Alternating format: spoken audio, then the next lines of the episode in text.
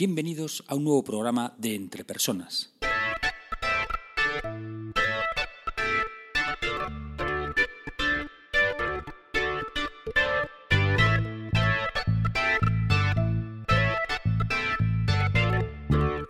Podcast donde hablamos sobre todo lo relacionado con las competencias. Diccionarios de competencias, sistemas de gestión por competencias, sistemas de evaluación por competencias, programas de desarrollo de competencias y todo lo que tiene que ver con habilidades y competencias en las organizaciones. Mi nombre es Raúl García y podéis encontrarme en la web www.entrepersonas.com. Hoy es día 3 de noviembre de 2015 y este es el programa número 2 de Entre Personas. En este programa vamos a hablar sobre por qué es mejor tener un sistema de evaluación por competencias que no tenerlo, o cuáles son dos de las razones por las que se implanta un sistema de evaluación por competencias en una empresa. Empezamos.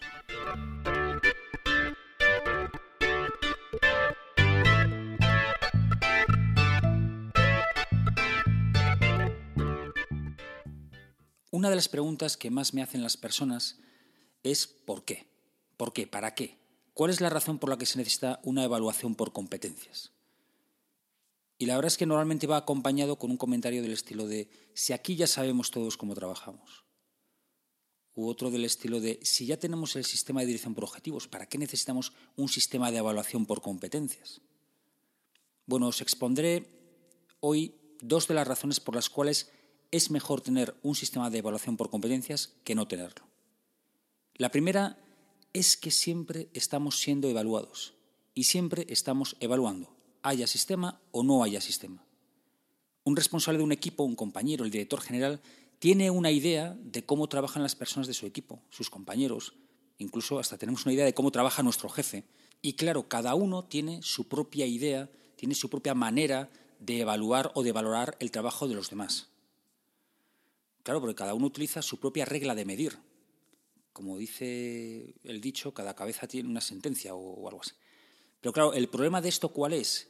Que la valoración o la evaluación que harán dos personas diferentes de una tercera siempre será distinta, porque utilizan reglas de medir distintas. Por ejemplo, una persona puede valorar muy positivamente que un colaborador suyo le esté proponiendo constantemente nuevas ideas de mejora, mientras que otra persona valora esa misma capacidad de una manera muy negativa. qué pesado este tío que siempre está aquí detrás diciéndome eh, cosas que podemos hacer. ¿no? Claro, un sistema de evaluación por competencias te da la regla de medir, te da las competencias. Y esa regla de medir no proviene de que a alguien se le ocurra, alguien tenga una idea genial, de decir, ah, mira, vamos a poner estas competencias, o vamos a copiar este diccionario de competencias de esta otra empresa. No, en realidad, como se hace esto es reflexionando sobre cuál es la estrategia, cuáles son los valores de la compañía, de la organización, y eso es lo que va a marcar las competencias en esa organización. ¿vale? Así que no, no vale eso de copiar y pegar, sino que evidentemente cada organización debería establecer sus propias competencias basadas o, o, partiendo de ese análisis de cuál es su estrategia, cuáles son sus valores, etcétera, etcétera. La segunda razón por la cual es importante el tener un sistema de evaluación por competencias, eh, y es más importante o es mejor que no tenerlo, es que realmente lo fundamental no es la evaluación, sino el desarrollo. Claro, la evaluación es necesaria para saber qué hay que desarrollar en las personas, qué competencias hay que desarrollar. Pero es una medición previa, es una medición para saber dónde estamos y a partir de ahí establecer las acciones de desarrollo apropiadas para cada persona. En ocasiones lo que me dicen es, aquí tenemos desde hace años un sistema de dirección por objetivos. Y yo les digo, vale, genial, magnífico, maravilloso, perfecto. Vale, ¿y qué hacéis con las personas que no logran los objetivos marcados? Claro, despedir a todos eh, es, una acción quizá un poquito extrema, ¿no? Hombre, quizá haya que ayudarles. ¿Y cómo se les ayuda? Dándoles una palmadita en la espalda, diciéndoles, venga, conseguir los objetivos. Hombre, pues no, evidentemente habrá que ayudarles desarrollando las competencias necesarias para conseguir esos objetivos.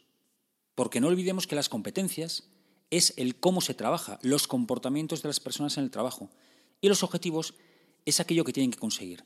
Creo que es realmente complicado, bueno, diría que imposible, ayudar a las personas a conseguir los objetivos sin desarrollar los comportamientos adecuados para alcanzar esos objetivos.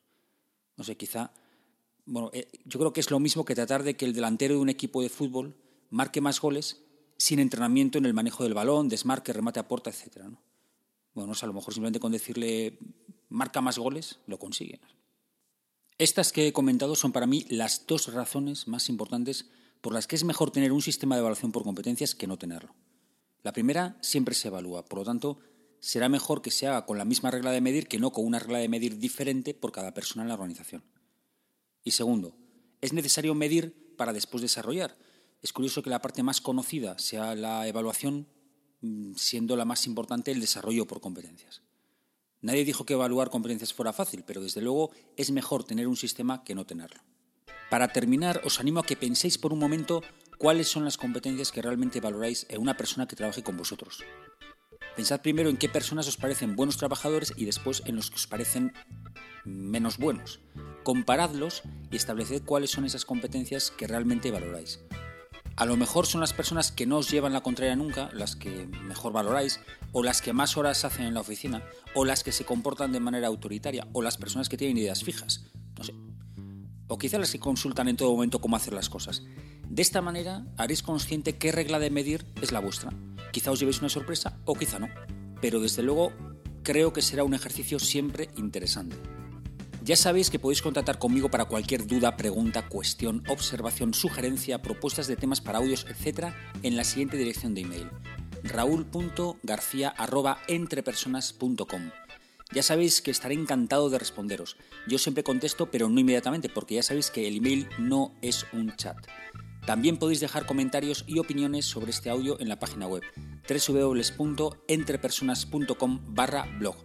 Otra manera de contactar es por Twitter. El usuario de Entre Personas es arroba entrepersonas1 y mi usuario de Twitter es arroba ragarcía.